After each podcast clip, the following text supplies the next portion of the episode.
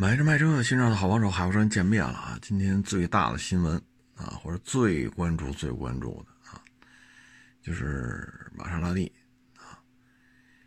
玛莎拉蒂这个案子呢，今天一审啊，呃，判决结果呢是无期徒刑啊，呃，他取得了被害人，就是被害人呢，现在是。两死，还有几个受伤的啊。嗯，去我看那个介绍啊，但是因为介绍每家都不一样，大概的意思吧，就是这些死亡的家属和伤者的家属呢，应该是大部分都谅解了啊。嗯，但是还是有人不谅解，还是要求他死刑啊。嗯，达成这种结局呢？就是属于轻判，啊，我看呃宣判之后，很多媒体在采访，啊，法院这边答复呢就是达成谅解，积极赔偿，呃，认罪态度较好，所以这几点要件都符合了啊，所以给予一个轻判，无期徒刑。那这个就是说了这么有，就这个轻判。无期徒刑这句话要怎么来理解呢？首先，赔偿金额达成一致，也就是说你赔钱了啊。那赔偿金额是多少呢？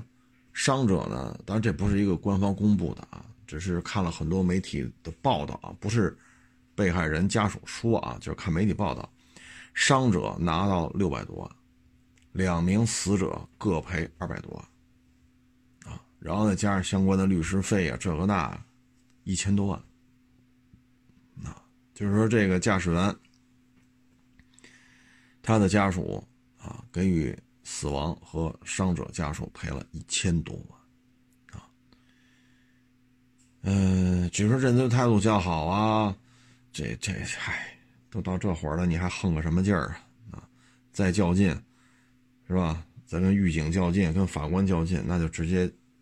那就命就没了啊，嗯，但是呢，这个呢，就是从另外一个层面来讲呢，现在是一审，而且呢，判决之后，当时就有死者家属就说了，不满意，就得让他死。所以呢，这事儿吧，就会有，从这个点来讲呢，就是轻判无期徒刑，再去理解呢，因为这是一审的判决，咱们国家的现行法律制度还可以上诉啊。如果这时候再有上诉不服，啊，就是这些受害受害人家属如果不服，这个还是有一定变化的，啊，再一个呢，就是其实啊，说白了，政府层面呢也是在看民意是怎样。如果是闹得太大了，说有钱真好，这四个字就可以无限的去演绎，有钱真好。啊，如果这事儿发酵到了另外一个极端层面了，那一旦二二审就是有人提起上诉，啊，或者检察院这边有他的一些想法啊，检察院这应该叫抗诉了啊，那有可能二审就会改成死缓，啊，但是你说崩了，他目前看可能性不大，为什么呢？人家赔了一千多万，啊，而且呢。基本上吧，大部分这个受害这一方的家属都同意了，就给了他谅解，签了谅解书，所以死刑的概率并不高。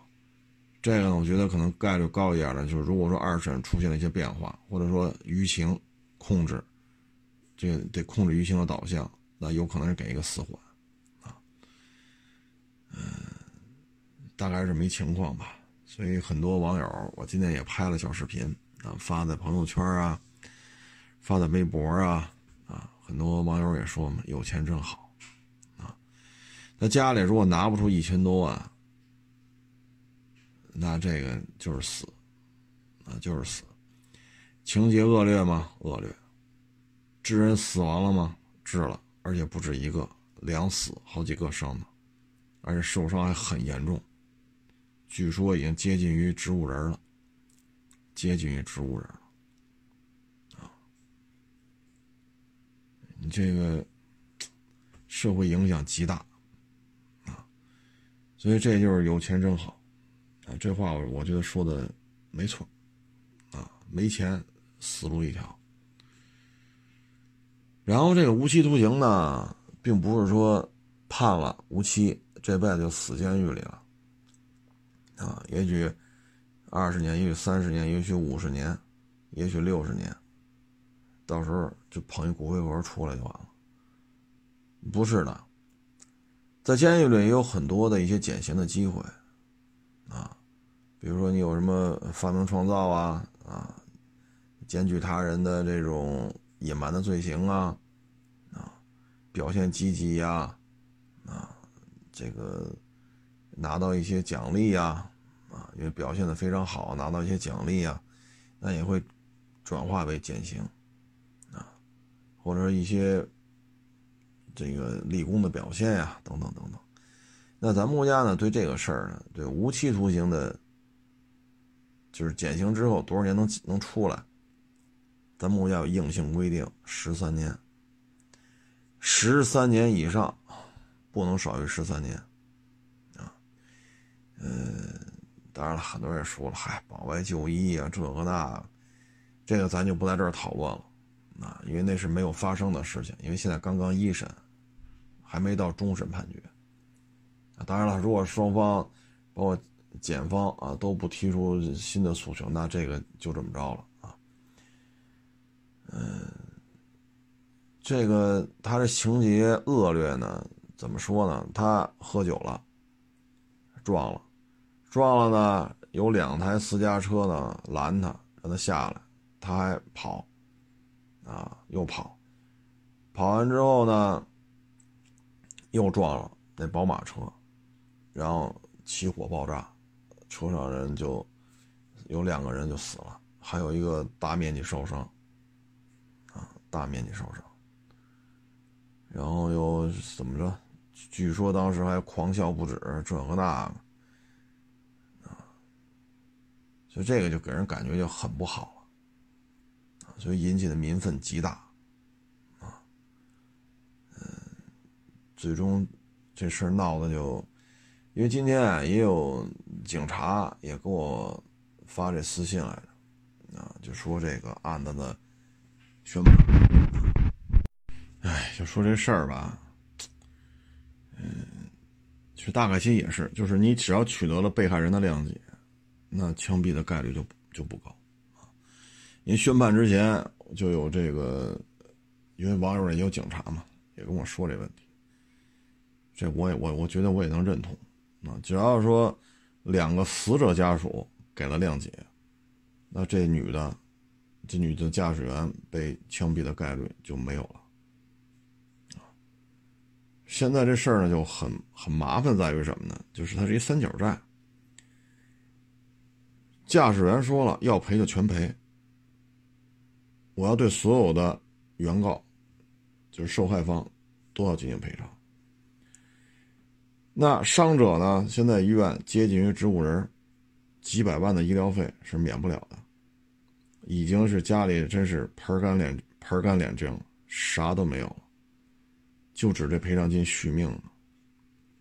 所以给钱这边就会给谅解，而死者家属呢，我不要钱，我要他死。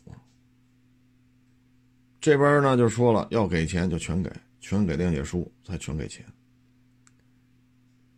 所以这是一个非常痛苦的事情。你说拿到这钱了，死者家属高兴吗？有什么可高兴的？人没了。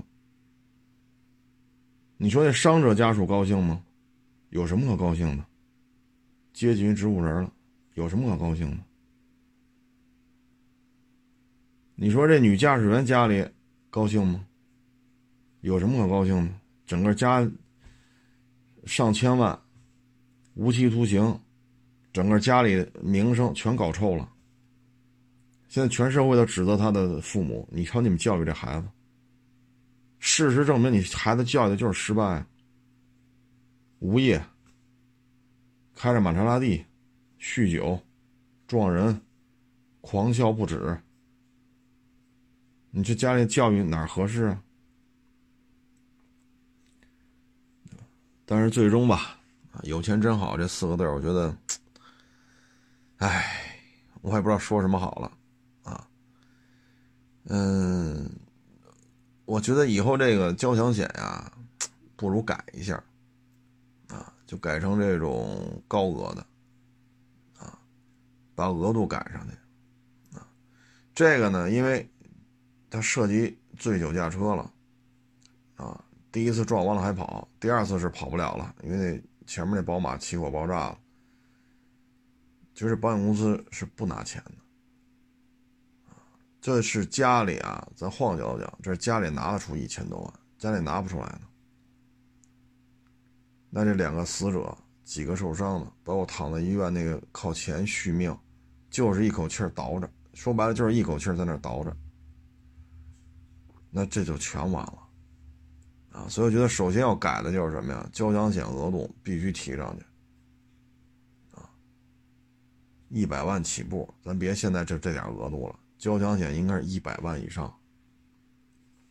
啊，作为驾驶员，作为车主，我愿意多掏这点钱。说交强险现在是这个钱，加车是，你你你一百万的钱，我认。啊，说哪天政府说了，你要这么弄，那你得多交钱，我认。啊，你强制也好，自愿也好，我都认。啊，所以这个案件吧，我觉得会给予我们很多的思考。啊，我们不要再说就是有钱真好，确实有钱真好，没钱这女的绝对毙了。啊，有钱真好，这大家说的都没错，我也认可，绝对是这道理，有钱真好。啊，第二，交强险额度，我觉得还是得提升。啊，既然强制了嘛，我建议是加到一百万以上，我个人愿意。我愿意承受保费上涨的这个，啊，我愿意承受这个结果，因为你得换个角度讲，他没钱呢，没钱可怎么办？啊，而且交强险，我觉得是要涉及到这种，啊，就是别不赔，因为对方一旦拿不出钱来，躺在医院里可怎么办？你逼着人家卖房卖车这那，最后拿钱就续着续着这口气儿。不拿钱，气儿就没了，这口气儿就咽下去了，直接就火化了。啊，这是给予了我们很多的思考。啊，还有一个呢，就是 自人自身行为吧，啊，自身行为，喝酒不开车，开车不喝酒，啊，这个问题你要是控制不住，你就可以看看这起案子，最终多少钱？一千多万，拿了一千多万，你出得来吗？你还出不来。啊，理论上讲，十三年之后能出来，但是你看看您这个社会影响，您这个社会影响给你减刑，是不是？就是你表现的再好，给你减刑时，是不是人人的心里都犯嘀咕？您说是不是？所以监狱狱警这个系统说，您这么大名气，好家伙，给你减刑，多少人盯着你呢？给你减刑。你就是你确实做的好了，给你减点这心里都犯嘀咕。所以你十三年，目前看你出不来，啊，出不来，因为这事闹得太大了，啊，所以各位呢还是要注意，啊，今天呢还有，对了，还有就是也是一个民警啊，给我发私信就说这说这事儿，嗯，他呢是就建议啊，就是驾校。不论是摩托车的还是机动车的，他建议就是什么呢？驾校里应该增加一个环节，就是让这些学校的学员增加一个科目，就是去事故科观摩啊，去事故科看看看什么？就看这些人残了的人死了的，去看。看肇事方家属说什么，被害方家属说什么，看他们。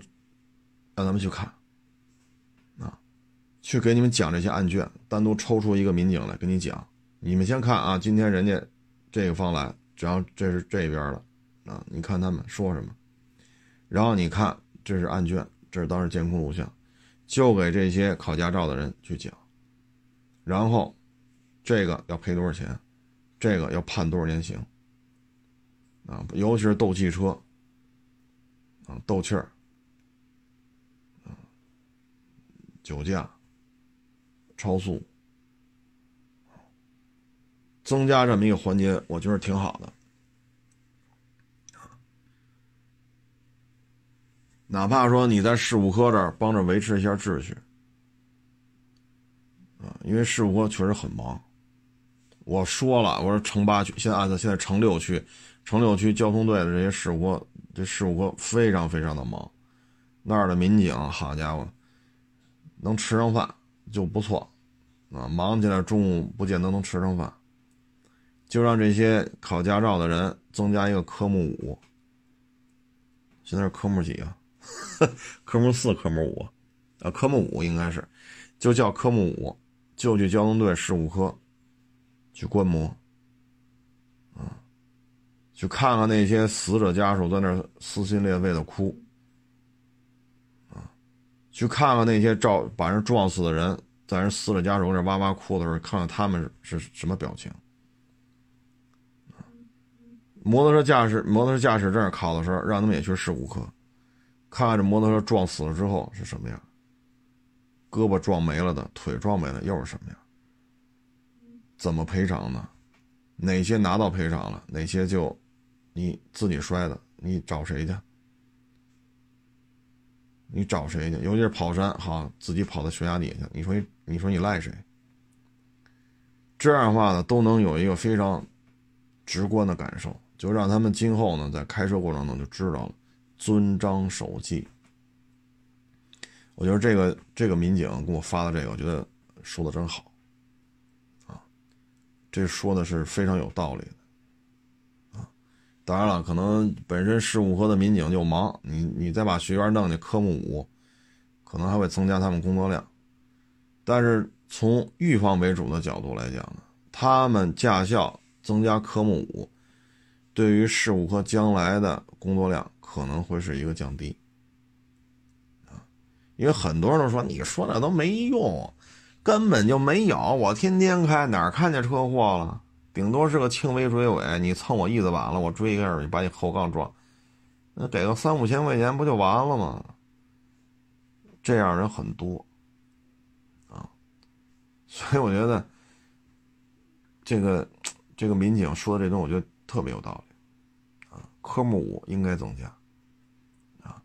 再一个呢，就是法院科目五也可以去法院，就是交通的这些，啊，人伤的，啊，人亡的，啊，你包括像今天这玛莎拉蒂这个，啊，如果把这些驾校科目五，不论是骑摩托车的，考考这个这个汽车的，你把它都拉到法庭去旁听，你去看一看。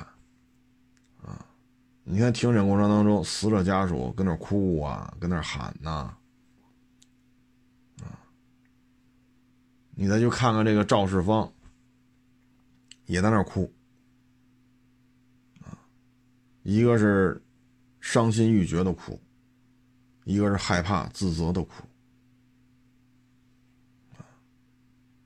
其实这些学员去那儿过一遍，可能出来之后。当他再去斗气儿啊，啊，或者骑摩托车这个管不住这个 又拧去了，哎，可以降低很多啊。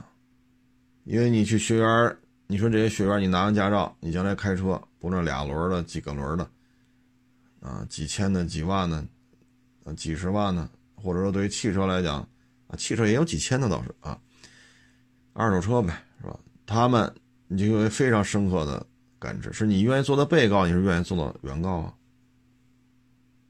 你愿意坐哪边？你看这哭的成什么样了？啊，我觉得这些都是一个比驾校这个考考多考试啊啊，这个笔试啊，什么钻杆啊，什么比这个我觉得更能规范他们将来的行为啊。当然，这仅供参考啊，因为法院也好，事务科也好，都挺忙的啊。今天呢，还一网友啊，也跟我说一下他的出的一档子事儿。这档子事儿呢，大概一年吧，他这事儿出的吧，哎，这我也不知道说什么好了。我先跟各位做一个分享吧。这也是一机动车跟电动自行车之间的。这案子呢，是发生在哪儿来着？好像是江苏，哈 我抱歉我忘了，江苏。然后呢，是一个一上一下两条车道，一上一下两条车道，路又不宽，啊，他呢在主路上行驶，对向车道呢就堵死了，啊，中间画着黄线，他这边车道没车，但是呢，他考虑到这路这么窄。对向全是车，所以他车速也不快，四十。路呢限速是六十，他开的是四十，前后都没车。按理说呀，这个开车的这网友就已经很很守规矩了，就限速六十，我就开五十九，怎么了？一辆车没有。但是因为他考虑到对向这条车道堵堵死了，所以他怕有突发情况，就开到四十。然后呢，中间有一个横着的一个岔道。这个岔道呢窄，他走这条路呢宽，那行很显然他在主路行驶，对方是辅路，这个十字路口呢没有红绿灯没有红绿灯但是呢在这个主路上横着呢画了个网格线，这个网格线是什么意思呢？就是不能在这上停车，啊，然后就到这网格线的时候呢，因为它是主路行驶嘛。一辆电动自行车就从横向就从它左侧冲上来了，而且左边不是逆向对向车道吗？全是车，他反应不及，一下子就把这骑电动自行车的就给撞出去了。撞出去之后，头骨是骨裂是什么来？反正脑袋出问题了，然后什么肋骨啊、腰腰椎啊，反正好几处骨折啊。然后就报警吧，啊，叫救护车，叫这个交警，来了之后，您知道这案子怎么弄的吗？把停在网格线上，这对向车道的停在网格线上那台出租车，也给叫来了。为什么呢？电动自行车过这网格线，穿过这条路的时候，这个网友开的这台车不是四十公里的速度行驶吗？他有视野盲区，就是因为对向车道上有不是堵车吗？那台出租车正好停在网格线上，影响了这个网友开车的时候观察左右两个路口的这个视野，所以没有看到出租车后面有一台电动自行车横向要过，导致了采取措施不及时，将自行车驾驶人撞伤。啊撞到什么程度啊？脑袋顶在这台车的风挡玻璃上，把风挡玻璃都给撞碎了。四十公里的车速，啊，这样的话呢，次要责任由这个网友开车嘛，由他及对向车道停在网格线，因为对面是排堵死了嘛，都排着走。对对面车道那台出租车也承担次要责任。啊，四十公里车速，各位一听不可能。你听那胡说八道呢？他说四十就四十，各位啊，牵扯到这人受伤受到这种程度了，这车交通队就要扣。扣车期间，交通队要对车辆进行性能测试，你的刹车有没有问题？啊，你这刹车有没有是刹不住的这种情况？经过交通队的检查以及对于刹车痕迹的这种判断。交通队推算出来的车速也是四十多一点点交通队测试之后认为刹车是没有问题的，车速就是四十多一点就是交通队对车辆进行了刹车性能、制动性能的测试。然后交通队出具的就是行驶速度，就是大约四十多一点四十几到四十几我就没问那么细啊，他大概是没情况。所以你不要看说四十车速。不快，你一样可以把人撞到医院躺好几个月。那这个处理过程当中呢，这个网友啊，我觉得做的真是让交警也觉得无话可说。为什么呢？他也去医院去看这个受伤的这个妇女，就骑自行车这个是一老太太吧，岁数不算小了。第一，他去医院看了；第二呢，让他垫钱，他不垫。但是呢，他申请他这边交强险啊，申请垫付了，帮着出了点钱，就从他这边交强险啊。所以呢，交警一看呢，说你这做的确实也没有什么，就就可以了，这就是啊。然后呢，对方呢就不干啊，就要求扣他的车，无休止的扣，这个那。这边交警说了，扣车是应该的，做完了制动性能测试，啊，你的伤情鉴定也出来了，接下来时间就是治疗，双方责任认定划分，你们和这个开车的网友以及那个网格线的出租车司机三方都已经确认了，责任认定出来了，车就得放行，啊，但是就这样也扣了他一个多月，啊，扣了他一个多月。这网友说呢，就是，哎，他说这玩意儿，你说说什么好啊？啊，我是主路行驶，他是横穿辅路横穿主路，这就属于鬼探头啊！按北方说，这叫鬼探头，你反应不过来。但是像这种路吧，你有没有办法？你说车速再降点，我十五公里的速度开。你不是我看不见，我十五公里的速度开，我总能停下来了吧？那你这条车道一条一辆车没有，你开十五，可能吗？所以有些时候真的是也是很无奈。但这事儿吧特有意思，被撞的这个是他们当地的当地人，开车这网友不是当地的，出租车司机不是当地的，交警也不是当地的。交警其他地方的，然后考取这个警察的这种招聘，考到这儿当的交警，啊，这个网友呢也不是这城市，他从别的地方到这儿打工，出租车司机也不是这个省的都，然后在这儿开出租，他说本以为啊交警会袒护当地人，欺负外地人，但是没想到这个交警还是非常公正的。啊他说：“就这事儿吧，就这么点事儿，从撞了他到法院判，最后一年，啊，一年。既然承担次要责任嘛，那就是出租车的保险和他的保险出钱，但是最后有点杂七杂八的项目，保险公司拒赔，然后他和出租车司机一人又掏了两千多现金。”这事儿才算结束，其中车扣了一个多月。这事儿持续一年，持续了一年，啊，所以这个交通事故啊，开车出行无小事，各位能理解了吧？这没撞死人，你像这网友说，他他他说，我就觉得自己，我为什么要承担次要责任呢？限速六十，我开四十多一点我车也没有问题。他歘就过来了，他都不带减速的就冲了，视同于这马路上就没有全是空气，就他一人骑着电动自行车就要这么着。他说这玩意儿，哎，你让我说，哎，后来网友说嘛，这个你是机动车。啊他是弱者所以呢，就是减少一些弱者的费用支出呗。大概其就是这个意思然后他说，看有些城市呢，像这种闯红灯的电动自行车，那就是你全责。逆行的，跑机动车道逆行的，那就是你全责。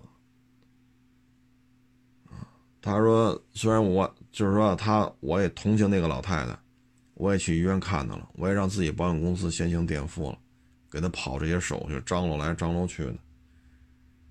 交警也特认可他这种做法，不容易，一般来讲都是老死不相往来。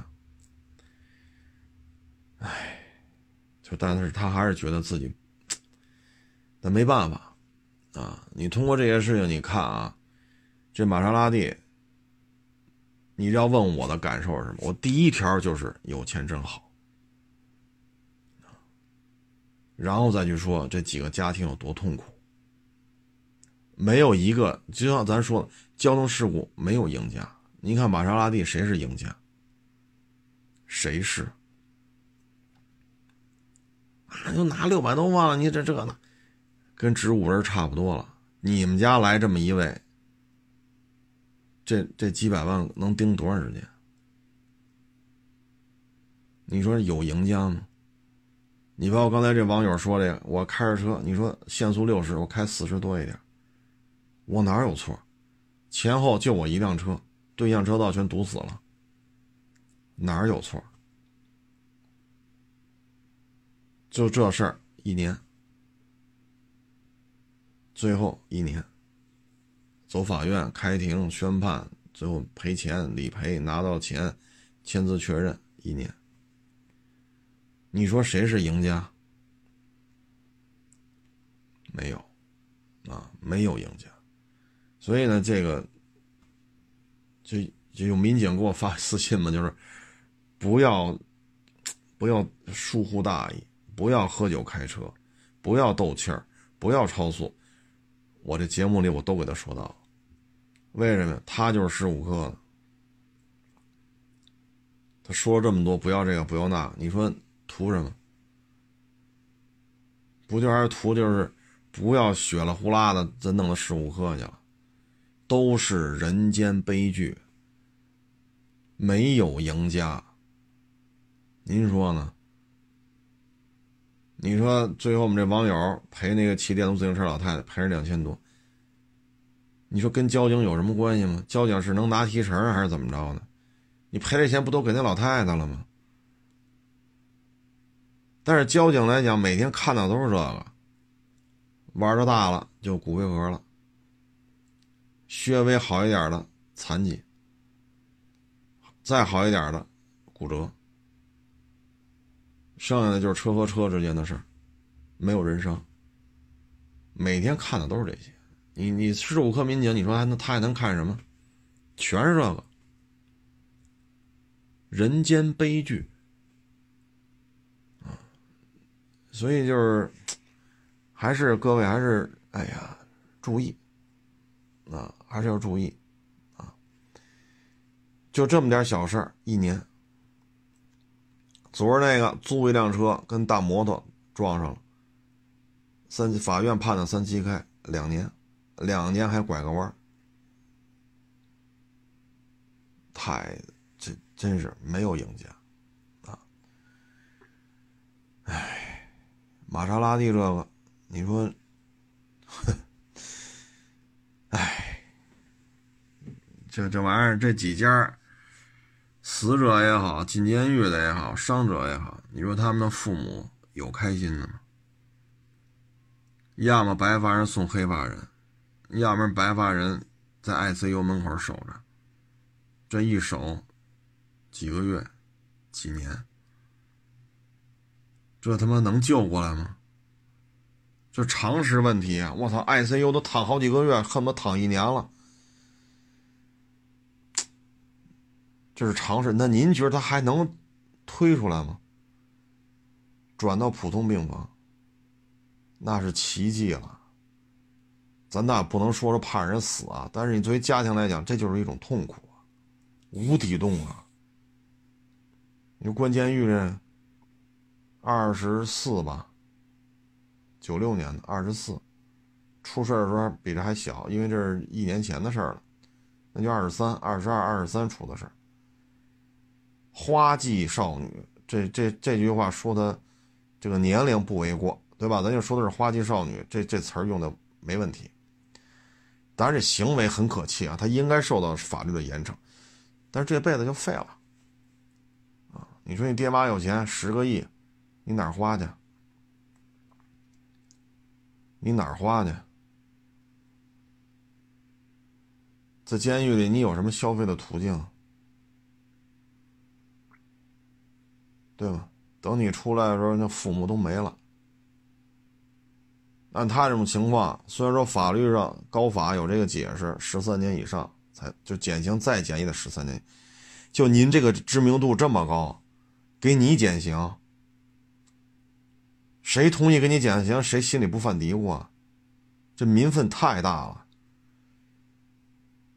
所以有就这个就是就很多民警什么的，就是给我发私信说，这个大概率事件二十年以上了。你不在里边关你个二十多年，你别想出来了。你今年二十二十四，再关你个二十多年，花季少女出来就是老太太了。保守的估计啊，大致她在五十岁左右的时候才能放出来。你这辈子就废了。你出来还能干什么？老胳膊老腿了。所以交通事故没有赢家啊。各位，这句话大家应该都能理解。然后这有一个民警啊，是这个南京的啊，南京，他说呢，他听我节目啊，就说，我不是说过吗？就是北京现在北京市公安局对下属的这些民警，不论您是派出所的呀、交通队的呀，就对于民警的这种警风警纪抓的非常严，就是普通老百姓。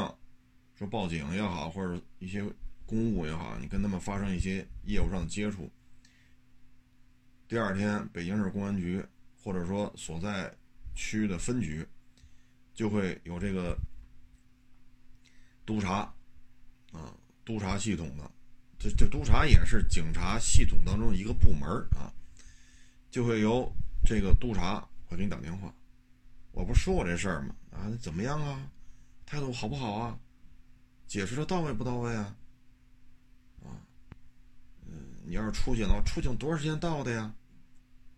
啊，这个警服这个穿着穿着什么的，有没有什么问题啊？啊，态度好不好啊？这个这是现在北京市公安系统的一个一个一个工作的一个状态。这不是吗？他跟我说他是在南京，啊，南京。他说：“现在也是让我们向，他说系就是公安系统也是向首都公安学习。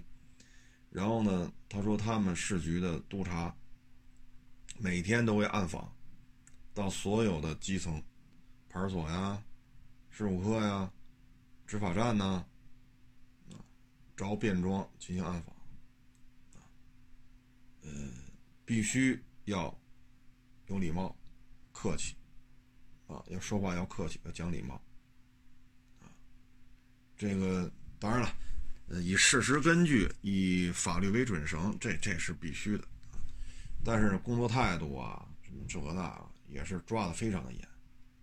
啊，我觉得这样也挺好，啊，挺好，挺好。嗯，反正现在吧，还在一线的这些民警啊，就以我接触啊。像我这个岁数的不多了，不多了，因为我的同学、我的发小，也有一些现在在北京市公安局下属的一些科室啊、部门啊，也在当警察。基本上到这个岁数了，就不会再让你去一线这么，因为有时候熬夜嘛，熬大夜，一熬可能三十多个小时、四十多个小时，始终在办，始终在办案。那可能中间就眯瞪个半个小时，眯瞪个一个钟头。年轻还行，你像我们这岁数这么熬，确实也扛不住了。所以在一线啊，像这个岁数的就少了。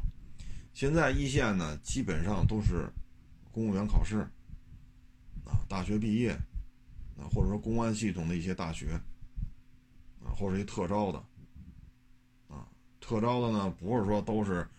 呃，体育大学的啊，什么搏击呀、柔道啊，不是说都是那儿特招的，有吗？有，啊，比如抓捕的，那确实都是练过的，啊，一看那身材，一看那身手，那就是真是抓捕，干这个就合适。那特招也有些其他的，你比如说您是计算机的，啊，比如说您是一些按警察这块就叫现场勘查、痕迹分析，您是这相关专业的。您确实学历啊能力在这儿，他有时候也会有特招，啊，然后当然了也得考试啊，所以这个现在呢就是一线的这民警二十多岁、三十多岁的，基本上都是大学毕业，这是第一；第二都走公务员考试；第三都有系统的培训，都有系统的培训，呃。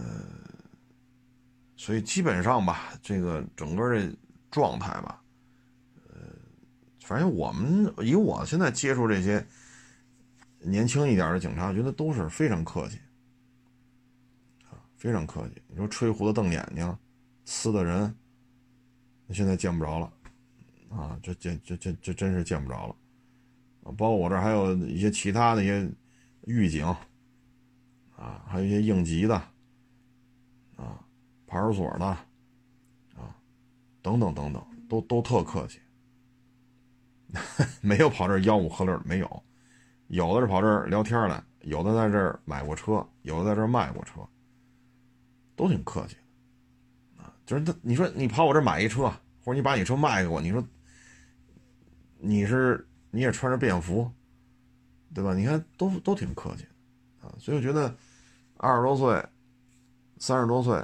基本上就是第一，大学毕业；第二，公务员考试；第三，受过一些公安系统的一些系统的培训。再加上现在这个，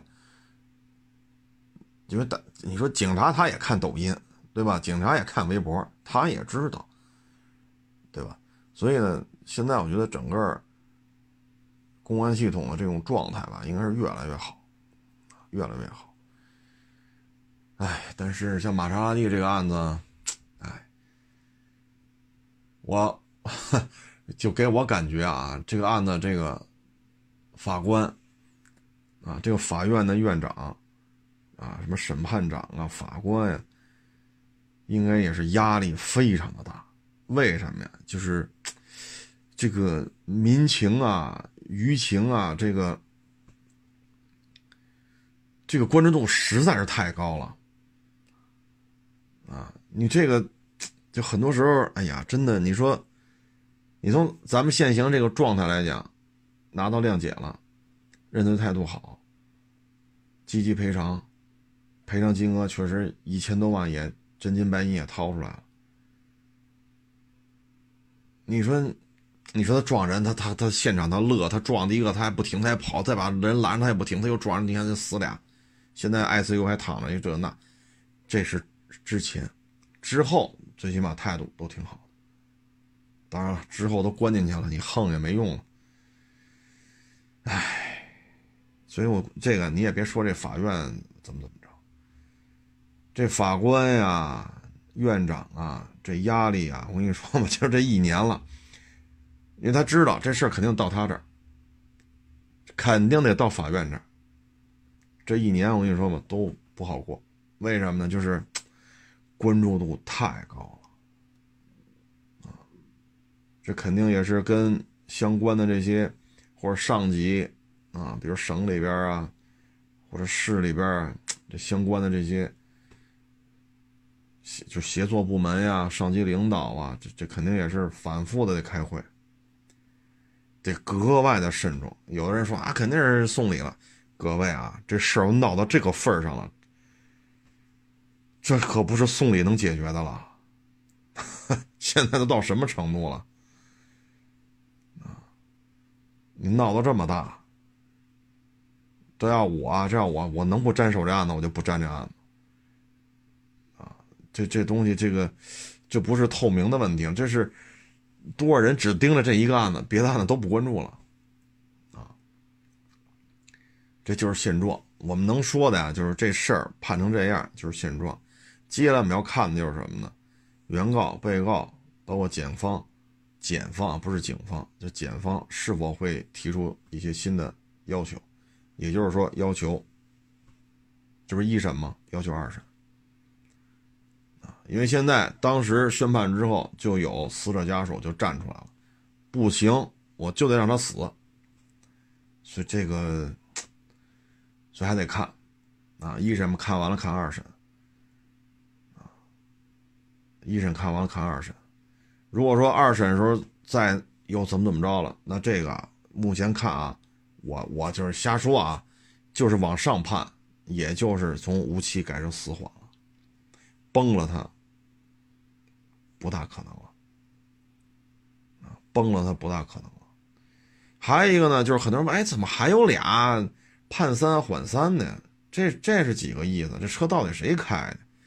他那天玛莎拉蒂上还有别人，都喝了，撞了第一起之后，这俩人撺掇他跑，这俩人撺掇他开车跑，所以才会有第二次，然后两人死亡。所以这两个人在这车上没有起到好作用，所以也要追究他们的责任，因为死了俩，医院还躺着呢，医院还躺着呢，死了的已经有俩了。所以你这个事儿，就因为你这样了，你也得承担责任，所以判三缓三。昨天咱就说了，离那些穷横穷，离他们远点儿你看见没有？昨天就说了。你在这这种人的车上坐着，你也很有可能脱不了干系。你看看，如果说你像昨天我说那是什么，就骑自行车和开车的，你逆行在立汤路辅路上逆行，你差点撞上骑的人，骑车骂你，你骂人家，我有一百万保险，我撞死你丫的。如果这事儿激化了，真撞了，你在车上你也走不了，接受调查，包括最终上法院的时候还得把你找来，他在车上说什么了？你当庭作证，说一遍，他在法院说什么了？你还得把你找来，是没你责任。你说啊，你别你别撞他，你消消气儿。这你说这话肯定没有你什么责任了啊。但是你事儿跟你没完，法院开庭你还得来，因为车上只有你你在，除了他就是你，你还得来。你说这耽误不耽误你的事儿？所以，昨天我就说要离这些穷横穷横的人离他远点儿，他他弄不好他就溅你一身血。你像这俩也喝多了，你在车上要这么说，你看没判三缓三。如果这俩傻小子但凡明白点跟他说撞了就赶紧停车，赶紧报警，别跑了。无非你你你你这醉酒了，无非就是进去待些日子呗。但是你想，你这样说，仨月，咱咱你瞎说啊。假如说仨月，十二分，那也比你无期徒刑一千多万强吧。所以这俩也是缺心眼儿，真是傻小子。拉着他，别让他跑，就不会这样。但是你撺他跑，你现在说啊，我喝多了，我这，我正常情况绝对不这么说。我那喝，你喝酒了，你没喝酒，你让他跑，这话是你说的，你说没说？说了，说了就有责任。你客观上起到了一个促进他继续犯罪，导致就撞死俩，宝马起火爆炸。你客观上起到了一个推波助澜的作用，你喝酒没喝酒这是一回事你说没说这些话这又是一回事所以我为什么说离这些穷横穷人远点包括这当然这玛莎拉蒂属于负横负横的啊，这负横负横的，咱这么说，他赔了一千多，假如说这哥们儿拿不出钱来。各位，咱就这么想：假设这个小女孩家里拿不出一千多万，比如家里凑来凑去只能拿出一百万，只能拿出二百万，这几个伤者，这两个死者能能干吗？你一共拿出一两百万了，人家干吗？那就拿不到谅解，拿不到谅解，那轻判就得是无死缓了，有可能就给他枪毙了。那如果他都拿不出钱来了，那就是你们俩在车上，你们俩推波助澜，你们俩这个承担的责任，大家明白了吧？所以穷横也好，富横也好，你都离他远点你这个很容易就成为炮灰。你包括生活当中也有这样的人，啊，就跟各位做一个分享，就是说，我我不说那么明啊，大家应该能理解，就是说。家里有钱，啊，爹妈有钱，自己其实混的挺没出息的。但是呢，脑门上写我很有钱，你知道吗？后边呃，这这说错了，脑门写我很有钱，后边写你知道吗？或者说脑门写我很牛逼，背后你知道吗？你离这种人也得远点为什么呢？他自己没有他爹妈的钱，他在社会上一事无成。他之所以在这个互联网上，啊，在这个汽车自媒体里边这么蹦的，其实是拿爹妈的钱在烧。啊然后呢，他的所作所为就是让人知道他有钱，就让人知道他很牛逼。所以你要跟这种人贴得近吧，我就提醒你，就是什么呢？他有钱，他在那烧他爹妈的钱，他是什么嘚瑟，甚至于怎么怎么着怎么着，他的目的是让别人觉得他牛逼，觉得他有钱，他要把这份儿、范儿、派儿。用在这方面，这是他的性格的诉求。你哈着他，他不会送你一套房子，他没富到那个份儿上。他也不会送你一辆车的，他没富到这个份儿上。为什么？厂家也好，或我不说那么明白，一说大家知道是 是谁，咱犯不上得罪人了啊。就是你愿意跟着混，那你就跟。啊！但是你得不到什么，为什么呢？他是往上攀，谁比我粉丝多，谁比我名儿大，谁比我牛逼，我得跟他好，哎，跟他平起平坐了。虽然说我们俩粉丝可能差了一个量级，知名度差一个量级，但是我跟他能搭上话，能互动，我们俩就平起平坐了。哎，人家追求是这个，所以你要说您没有人家，您就是一打工的，你也别哈着他。你得不到什么好处啊，请你吃顿饭，请你喝顿五千块钱瓶的一瓶的酒，你能落下什么呢？一旦沾染了这种这种人的这种思维方式，他从从爹妈那拿了钱，一年说拿个几百万花着，你也养成这种消费观、人生观，你跟你爹妈拿什么？啊，所以就是。当然说这个就很残酷了，但是现在，就很多年轻人他有时候想不明白这个，啊，你想不明白。前两天是有谁呀给我转一小视频，就说一个都是出国，一富二代也能出国，穷苦百姓家的孩子也能出国，无非就是砸锅卖铁呗，借钱买房，都出国。那你也在这大学上学，我也在大学上学。这富二代吧，就也找了一堆富二代找女朋友，觉得特没劲啊，特没劲。后来呢，就玩腻了，就找一会找一个穷人家的当女朋友吧。结果呢，这个，哎呀，就觉得太累，还得打工去刷盘子去。啊哎，老爱呲的这个那，因为生活观、生活的观念、价值观都不一样啊。当然，他觉得挺新鲜的，挺有意思，因为跟富家的女孩不一样。后来就是说的，你就带着消费，你也不用跟他吃这苦，你让他依赖你不就完了吗？后来你听，那就我我是我学习不好。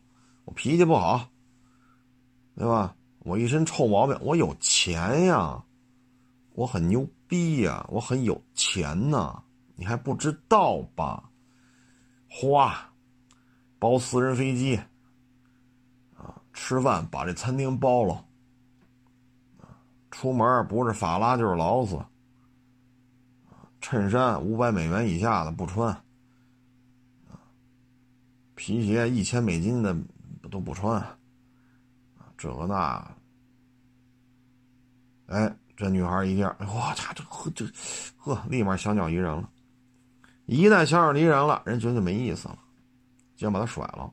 但是女孩呢，已经不愿意去接受说一小时几美金的这个勤工俭学了。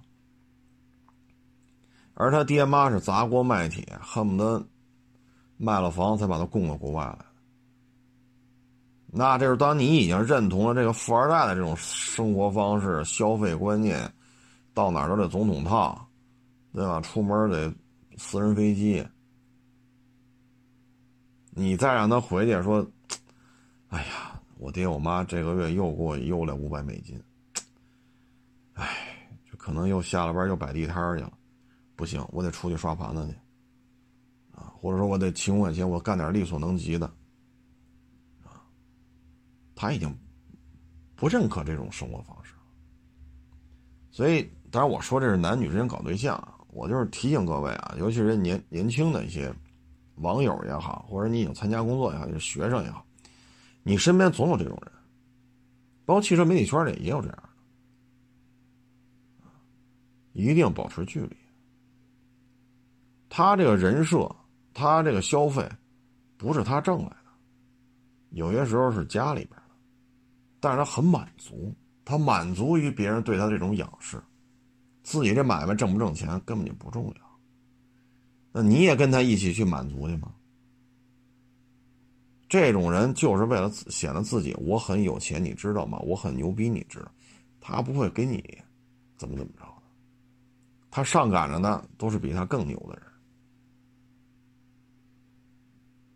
他自己创造不了什么社会价值，而你一旦跟这种自己都创造不了什么社会价值的人搅在一块儿，你作为一个穷人家的孩子，他创造不了什么社会价值，他拿他爹妈的钱在这造。你呢？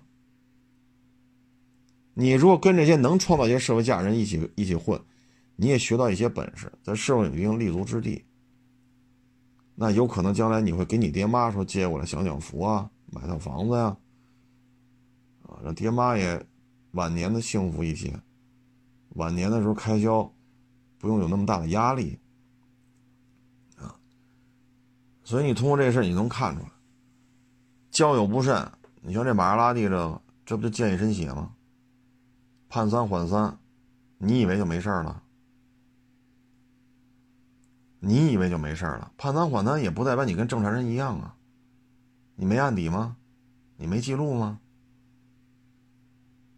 判三缓三，啊，出完这这玛莎拉蒂撞完人你就回家了，该吃吃该喝喝，法院宣判来一天，判完了又回去了，该吃吃该喝喝。判三缓三是这样吗？所以有些时候就是穷横富横的，离他都远点。交通事故无小事，交友不慎也是麻烦事很多时候这一辈子废了啊，就是因为这种所谓的这个那个。唉，各各位多保重吧，啊，多保重。人在这个社会当中工作、生活、行走、办事儿，啊，不可能一帆风顺。不如意的时候是绝大多数，春风得意的时候永远是短暂的。而且一旦出了春风得意，那离天灾人祸就不远了。行了，各位，今天这个话题啊，较为沉重啊。玛莎拉蒂这个事儿呢，我觉得最大意义是什么呢？最大意义就是让我们知道了，不要酒后开车。喝酒，咱就别动这车；动这车，咱就别喝酒。为什么？你看看这个，你下次再喝酒的时候，你要是控制不住，非要开那车，你就想想，你家里拿得出一千多万吗？你自己能承受在监狱里待二十多年才能放出来吗？你承受得了，您就干；你承受不了，你别干。啊，一千多万，至少得待二十多年。花季少女出来成老太太了，那爹妈可能都没了。啊，现在爹妈拼了命的拿钱保你，等你出来，爹妈可能。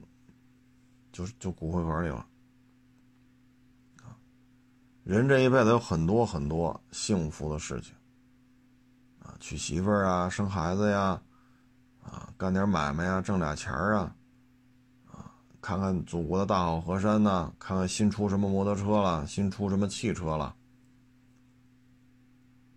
幸福的事情有很多，进去了，是吧？哎，那归了归齐啊，有钱真好，要不然这女的死路一条啊。行了，这件事情相关的 公检法呀、律师啊，也都是格外的谨慎啊。事情就这样了，我们能得到的就是不要喝酒。啊开车就别动，就别动这酒，喝了酒就别开车，不喝最好，哈哈，不喝就最好啊。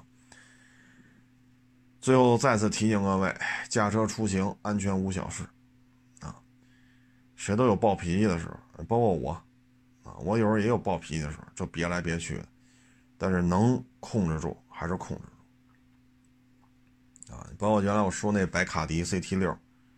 精辟啊！我不好念了，那那视频现在我还留着，我不往后念了。啊，他往里并，我就撞他，是不是他全责呀？